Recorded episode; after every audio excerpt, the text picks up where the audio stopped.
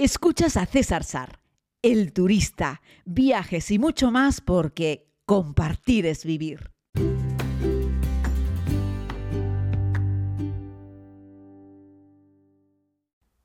Saludos a todos y a todas, querida comunidad. Les hago este podcast desde Islandia y comienzo pidiéndoles perdón.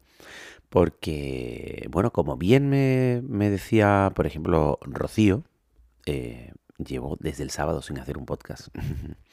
y lo sé, y la verdad es que no ocurre nada, estoy bien, no me pasa nada, simplemente que me he liado. Es decir, me he liado con el viaje a Islandia, eh, disfrutando como un niño, la verdad es que sí, y simplemente pues no he hecho el podcast. Desde que estrené este podcast, supuestamente diario, y vuelvo a pedirles disculpas, eh, desde que estrené este podcast allá por octubre del año pasado, es decir, ya vamos camino de un año, nunca había estado tantos días sin ponerme delante del micrófono para hablar.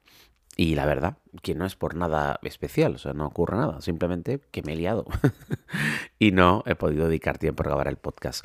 Aquí en Islandia estoy con la comunidad, estoy conduciendo también junto con Joaquín de Boreal Travel, vamos con dos furgonas, él va con una, yo voy con otra y la verdad es que cuando llego por la noche estoy muerto, muy cansado, además de que disfruto al máximo el viaje, además de que cuando llego cenamos eh, con ceno con, con los amigos, con el grupo, en fin, que cuando llego a la habitación estoy muerto. Por la mañana me levanto eh, con el tiempo un poquito más justo, porque también aprovecho para dormir, para descansar, y no he encontrado tiempo para grabar este podcast. Así es que echando un ojo, es verdad, desde el sábado pasado no grabo el podcast y el último ha sido la explicación que os he dado del NH Collection eh, Gran Hotel Calderón, y no he contado nada de la llegada a Islandia. ¿Qué les puedo contar a modo de resumen? Que, bueno, el hito más destacado, sin lugar a dudas, de este viaje sensacional por Islandia, por la carretera nacional número uno, es el volcán en erupción. Y con esto quiero decirles, además de la experiencia del volcán, que estoy muy contento porque eh, como al final la vida son decisiones, digo porque ayer daba yo una charla precisamente para los amigos, esa típica conferencia que yo doy, eh, en las que hablamos del porqué del turista, por qué dejé yo mi trabajo eh, en la televisión haciendo entrevistas políticas, me dedico a lo que me dedico, al final la vida son decisiones, ¿no? Y bueno, una de las decisiones de las que me siento orgulloso, en una escala pequeñita, es haber elegido a Boreal Travel como nuestra agencia de confianza aquí para, para hacer este viaje. Porque son el mejor operador en español de Islandia, ¿vale? Estamos obteniendo una muy buena calidad, eso es innegable. Son un operador pequeño, y son muy flexibles. Entonces es un viaje personalizado. ¿Y por qué les estoy contando esto? Porque el 3 de agosto entró en erupción un volcán en Islandia. Pero nosotros teníamos este plan organizado, esta ruta, desde hacía meses. Y en la ruta no cabe, no cabía, en nuestro plan no cabía hacer una modificación para ir a ver el volcán. Pero hablando con Joaquín un par de días antes de la salida del viaje, dijimos, oye, es casi que imperdonable que no que estemos en Islandia y un volcán en erupción y no vayamos a verlo. Así es que Joaquín, echándole mucha cabeza y muchas ganas, encontró la fórmula de hacerlo, que era llegábamos tal día como hoy y al día siguiente, sin demorar más, cambiábamos los planes que teníamos, el orden de los planes de los primeros días para poder ir a ver el volcán. Eso suponía caminar 7 kilómetros de ida, estar allí un buen rato, 7 kilómetros de vuelta. Al final una actividad que te nos iba a llevar 6 horas, 7 horas que había que recuperar en algún sitio, que había que sacrificar alguna visita. Y eso nos obligó a, al día siguiente del volcán, hacer el círculo dorado como estaba previsto y al día y ese mismo día tirar hacia el norte, hacia Cuyeri, haciendo una ruta en total de 580 kilómetros. Es enorme, es brutal, es una paliza, pero era la única forma. O había que conducir de nuevo 6 kilómetros de una tirada, o sea, de una tirada haciendo paraditas de una, cada horita y pico para tomar algo y estirar los pies e ir al baño, pero hacer una ruta de más de 6 horas de carretera en un solo día para recuperar las 6-7 horas que habíamos estado en el volcán. No queda otra forma de hacerlo. Y lo hicimos. Y al grupo le pareció fantástico, lo hemos disfrutado, estamos todos súper contentos de haber tomado, o sea, de habernos sumado a esa, a esa propuesta de, oye, vamos a ver el volcán en erupción, eh, pero vamos a tener luego que perder alguna visita y además recuperar seis horas de carretera, eh, que es lo que nos ha llevado ver el volcán. Y lo hemos hecho. Así es que ya desde hace un par de días estamos en esta zona norte, ayer ya estuvimos en, en Acuyeri, en fin, hemos estado visitando la zona termal, nos hemos dado unos baños en Blue Lagoon, nos hemos dado un baño también en las piscinas termales de aquí del norte, en fin, estamos disfrutando como niños y ya nos llevamos en nuestro patrimonio, ya nos llevamos en nuestro recuerdo esa visita al volcán en erupción, que ha sido una visita magnífica. Los islandeses lo tienen todo perfectamente organizado. No es comparable en absoluto con la erupción volcánica de la isla de La Palma, no tiene nada que ver. La de la isla de La Palma fue una gran sorpresa en una zona habitada, además de ser un espectáculo de naturaleza, que siempre lo es, fue un drama para muchas personas. En fin, las circunstancias no tienen nada que ver. El volcán de Islandia ha entrado en erupción un poco más allá, es decir, unos kilómetros más adelante que el anterior volcán que entró en erupción el año pasado. En una zona de Islandia en la que no hay nada, es decir, esa erupción volcánica no ha afectado en absoluto la vida de los islandeses. Puedes aparcar en un espacio habilitado eh, temporalmente para, para, visitar el volcán y te dedicas a caminar un sendero nuevo. Bueno, parte de este sendero era parte del sendero del volcán del año pasado. Y a partir de ahí continúas un poco más allá en un sendero nuevo que se ha abierto para llegar a la nueva erupción volcánica. Que la tienes ahí, enfrente.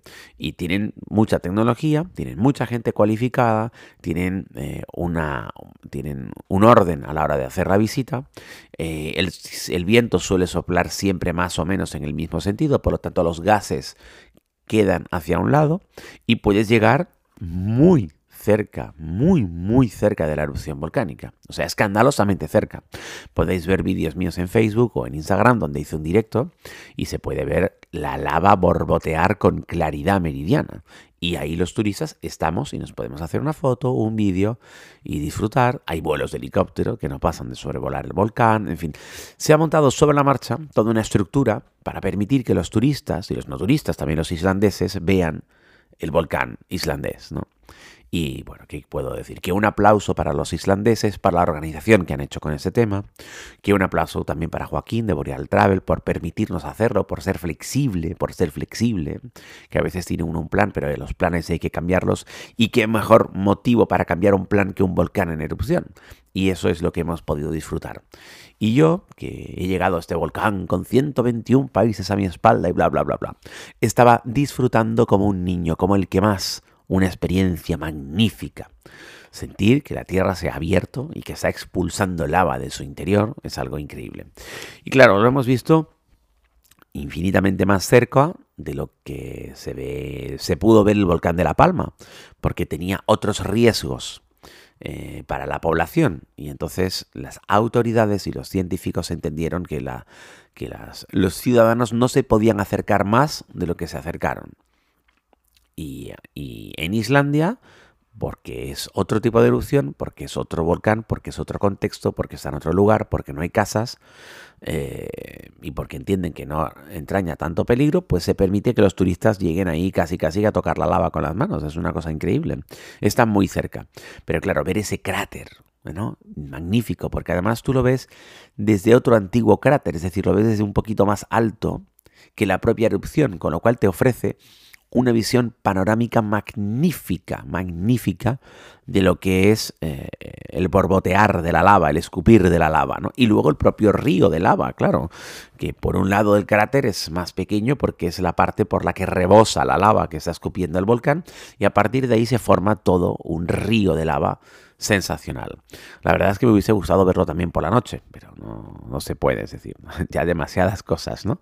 Pero lo hemos visto de día y lo hemos visto como nunca antes había visto un volcán. Y yo he tenido la oportunidad de ver otros volcanes en erupción, pero como este, ninguno.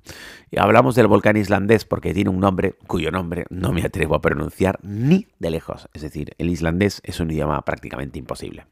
Lo han aprendido los vikingos y lo ha aprendido Joaquín, que se casó con una islandesa y tiene una familia preciosa aquí y ha aprendido islandés. Pero la inmensa mayoría de los extranjeros que trabajan en Islandia no han aprendido islandés. De hecho, una de las quejas que tienen los islandeses es que cuando ah, se mueven eh, muchas de las personas que trabajan en los hoteles en Islandia no hablan islandés, así es que no les queda otra que utilizar el inglés para relacionarse con las personas que les prestan servicios en su propio país. Espero que este sea el primero de otros muchos podcasts aquí en Islandia y no tirarme de luego cuatro días sin entregarles un podcast porque me parece que no está bien, sobre todo porque me comprometí con ustedes a hacer un podcast diario, pero también es cierto que les he contado en varias ocasiones que no quiero ser un esclavo de este podcast diario y que lo grabaría en los momentos que me fuese posible. Y hoy, en esta mañana de miércoles, donde luce el sol, donde lo que veo a través de mi ventana son una superficie verde en un volcán precioso, porque tengo un volcán que se ve desde la ventana, en estas tierras del norte que miran al mar, repletas de fiordos y donde vamos a seguir encontrando muchas sorpresas, algunas geotermales y otras mucho más frías. Pero esa historia, si quieren amigos y amigas, se las contaré mañana.